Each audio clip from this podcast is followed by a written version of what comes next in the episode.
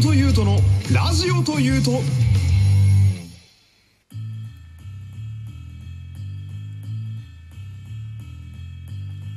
山本優斗のラジオというと第84回よろしくお願いします。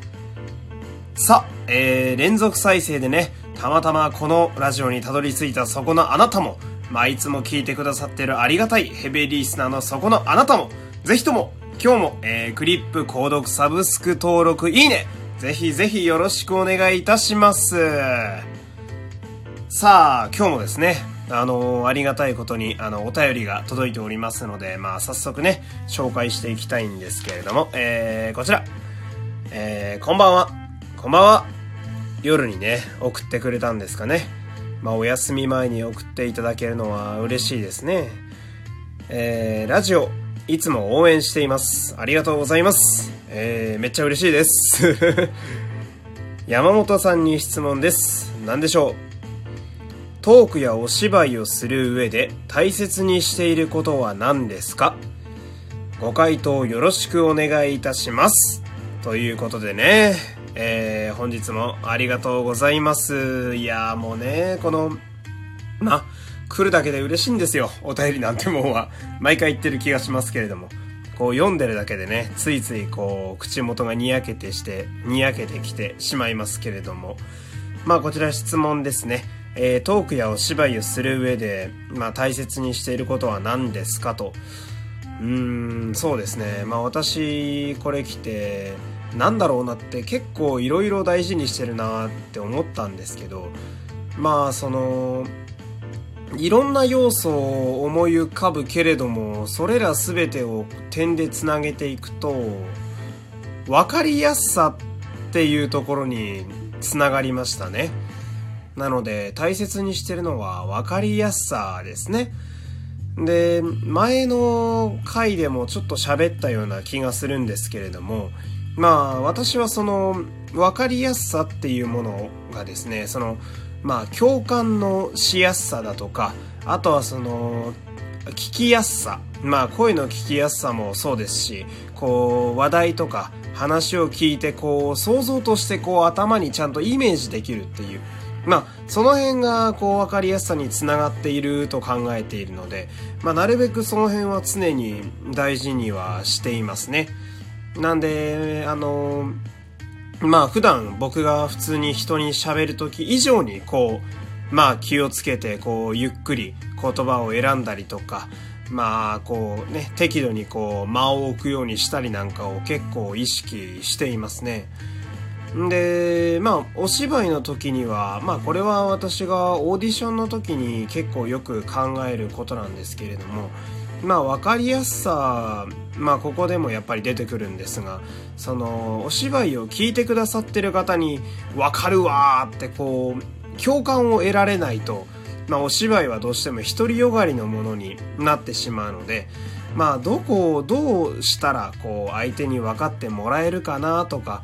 まあこのキャラクターの本当にいいところはこの部分なんやでっていうのをあの特に突出して出すように気をつけていますね。まあその、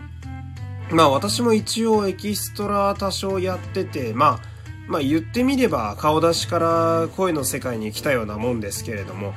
やっぱりその顔出しと違って声オンリーというのはもうこの今聞いてるこの情報しかないのでまあ他のいろいろなこうお芝居の分野ございますけれども特にそのまあ分かりやすさにこうまあ一番尖らせないと相手に伝わらないっていうのは、まあ日々ひしひしと感じるところがあるので、まあその共感しやすさ、わかりやすさは、まあ一番に考えているところな気がしますね。えー、こんな感じでどうでしょうか？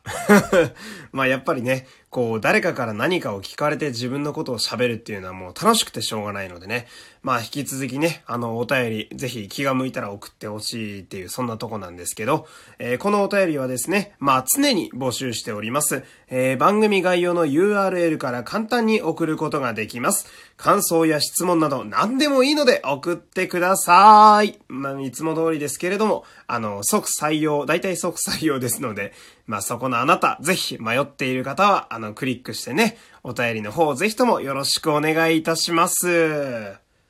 んで、まあ今日の本題なんですけれども、まあ一つですね、まあ一昨日頃私のスマホにいいお知らせが届きまして、っていうのも、その、まあ前にちょろっと話した気もするんですけれども、あの、昔、私と同じ養成所に通っていた、まあ、同期の子がいるんですけれども、まあ、その子は、その、まあ、同期、一応そのスタートした、お芝居をスタートした時期は一緒なんですけれども、まあ、4つぐらい年下で、まあ、同期でありながら後輩みたいな不思議な関係ではあるんですけれども、まあ、その子からですね、あの、まあ、一通、こう、LINE が届いておりまして、なんやろうなと思って見たら、あの、一言、受かったとだけ書いてあって、おお、受かったんかと思って。で、何に受かったのかというと、まあ、これも前喋ったんですけど、あの、まあ、声優の事務所に入るオーディションを受けているという報告を前にもらいましてね。んで、その、まあ、事務所に入るっていうのがもう二次審査まで来ているので、まあ、これに受かってしまえば、いわゆるプロへの道を一歩歩み出すということで、まあ、非常に重要なオーディション。まあ、彼女のきっと人生設計にとって、あの、すごく大きいイベントだったかなと思うんですけど、まあ、あの、受かってから言うのもあれですけど、まあ、私はなんというか、まあ、彼女のこう、パーソナリティとか、こう、ポテンシャルすごいあると思ってるので、まあ、そんなに正直心配はしてなかったんですけれども、まあ、でもその、実際受かったっていういい報告を聞くとね、なんだかこっちも自分のことのように嬉しくなって、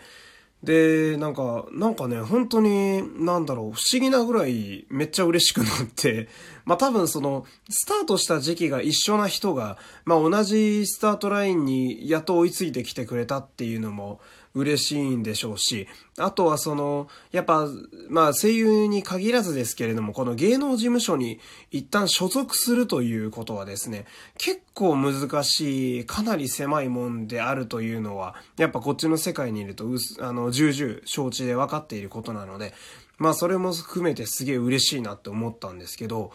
あのもう一個驚いた点がありまして、その、まあ、僕すげえ大人になったなって思ったんですよ。いきなり何のこっちゃだとみんな思ってると思うんですけど、その、まあ、仲間の活躍をね、素直に喜べる人間に俺はなったんだなってすごい思って、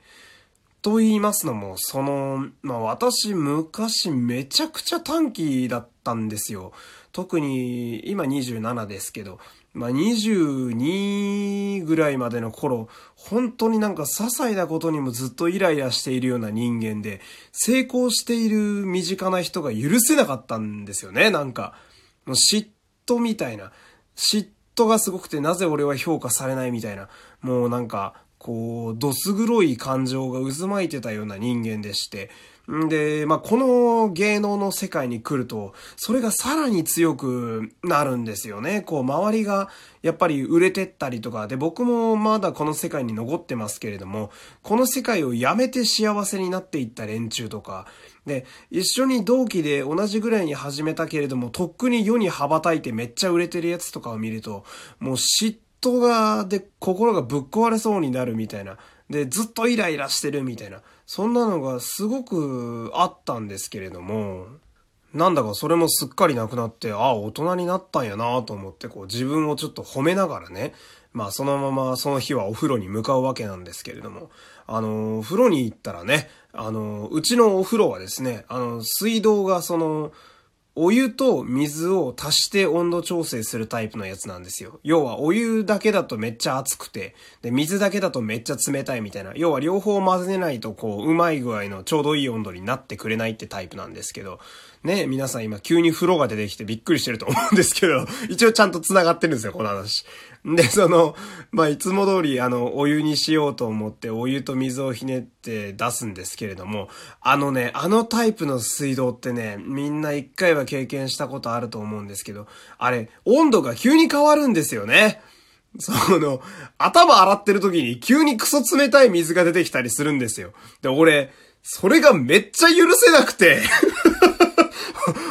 めちゃくちゃ切れちゃって、その、もう大声出しそうなぐらい許せないんですよ、あれが。まあ実際あの大声出すんですけど、悲鳴とともに、あー、ダチクショーって毎回なるんですけど、お前、その、で、そのまた調整のために、一回水になったやつに対してまたお湯足さなきゃいけないから、またひねり直して止めたりなんかして、お前この間に出ていった水の分で1年間で1500円ぐらい水道代出とるやないかいとかちょっと思いながらね、その、な数分前まで全く怒らなくなったなとか言って大人だなとか言ってたような人間が風呂入っただけで切れてるんだからお前、全然本質は変わってねえなっていうね。まあで、その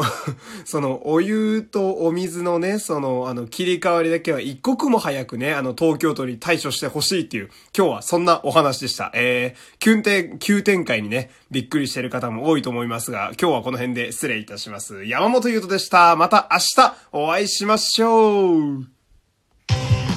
山本優斗のラジオというと、